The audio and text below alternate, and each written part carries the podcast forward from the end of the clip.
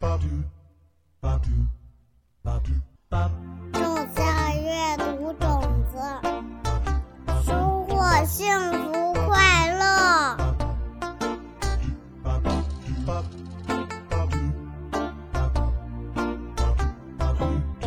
听唐老师讲故事了。晚上好啊，小朋友，我是藤静老师。怎么样啊？你今天过得开心吗？接下来我们又要一起分享故事了。今天的故事呀，有一个很特别的名字——第二十八世狮子国王的故事。小狮子今天不用去学校，不用去课外班，甚至不用陪妈妈去见妈妈的朋友们。小狮子就去獾的旅社找小老鼠玩了。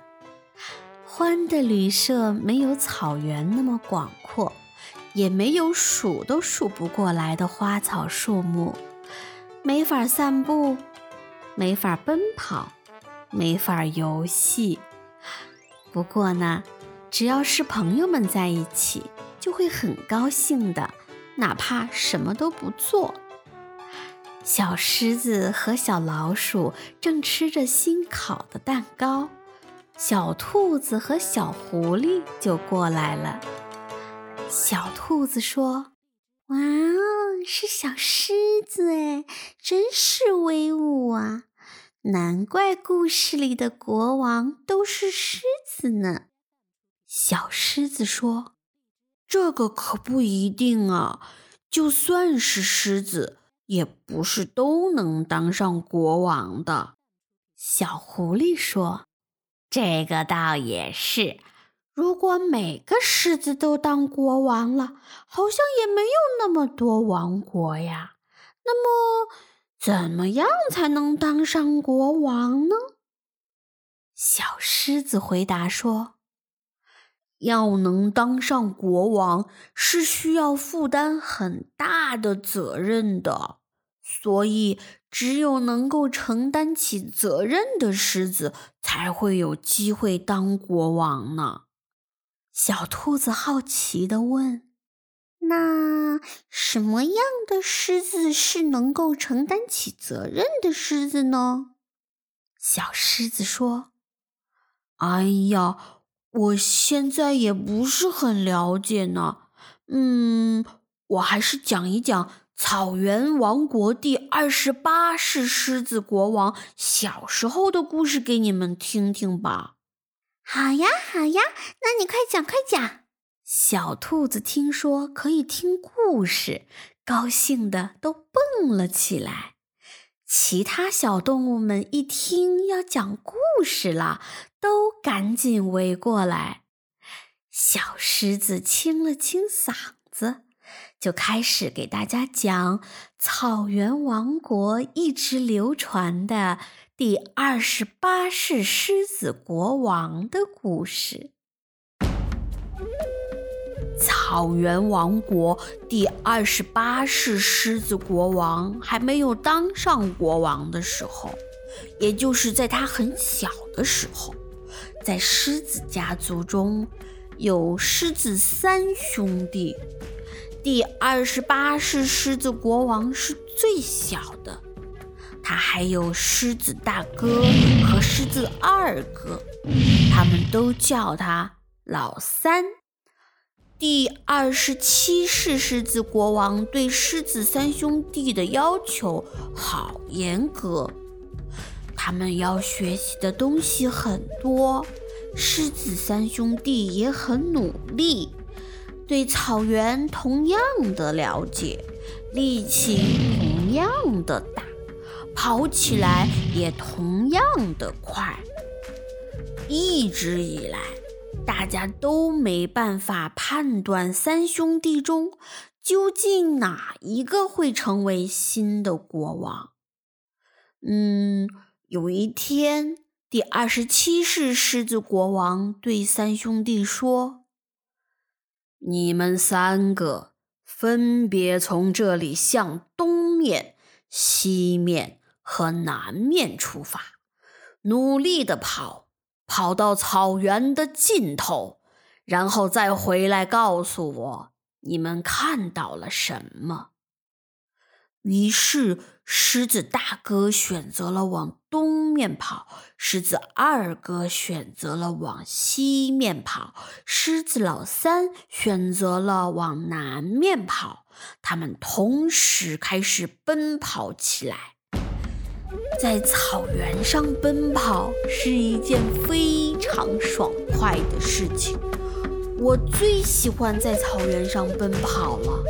大地快速地往后退，风呼呼地从耳边吹过，浑身感觉有使不完的劲儿，那感觉棒极了。哦，嗯，还是回来说狮子三兄弟的故事吧。嗯，他们都跑得好快，一眨眼的功夫，他们就已经跑到看不见的地方了。等了很久，狮子三兄弟回来了。第二十七世狮子国王就问他们：“在草原的尽头都看到了什么呀？”狮子大哥说：“很抱歉，草原真是太宽太大了，我根本没办法跑到草原的尽头。”狮子二哥接着说：“我也很抱歉，草原真是太辽阔了，我也根本没办法跑到草原的尽头。”狮子老三，也就是后来的第二十八世狮子国王，他一开口也说了一声抱歉：“抱歉，很抱歉。”我这次没有跑到草原的尽头，但是这只是暂时的。草原虽然宽大辽阔，但是我还是会继续的长大。我一定会跑到草原的尽头的。小狮子的故事很短，讲到这里就突然结束了。小兔子很疑惑。于是就问：“故事里的狮子三兄弟都没有跑到草原的尽头呀？他们也都很诚实，没有撒谎。可是为什么最后是狮子老三成为了第二十八世狮子国王呢？”小老鼠也说：“不会是因为狮子老三多说了几句话吧？”小狐狸说：“真是好笑呢！难道多说几句话就能当国王啊？那小母鸡整天咯咯哒、咯咯哒、咯咯哒的说个不停，也没有能当上国王呢。”这个时候，獾走过来了，他说：“狮子老三能成为第二十八世狮子国王啊！”是因为他在失败的时候不灰心丧气。困难虽然很大，但他有勇气去挑战困难。作为一个未来的国王，必须要能够承担起责任，这可是需要很大很大的勇气呀。啊我知道了，只有未来能成为国王的人，才需要有很大很大的勇气，对吧？小兔子这样问道。獾摇了摇头说：“那可不是，不论当不当国王，每个人都需要承担自己的责任。”你们现在最要紧的责任，就是乖乖的去睡个好觉。时间不早了，我的孩子们，晚安啦！好了，小朋友，今天的晚安故事就到这里结束了。希望你们能像欢的旅社里的小动物们那样。夜晚来临，能够乖乖的去睡个好觉。晚安了，我的孩子们，我们下次再见。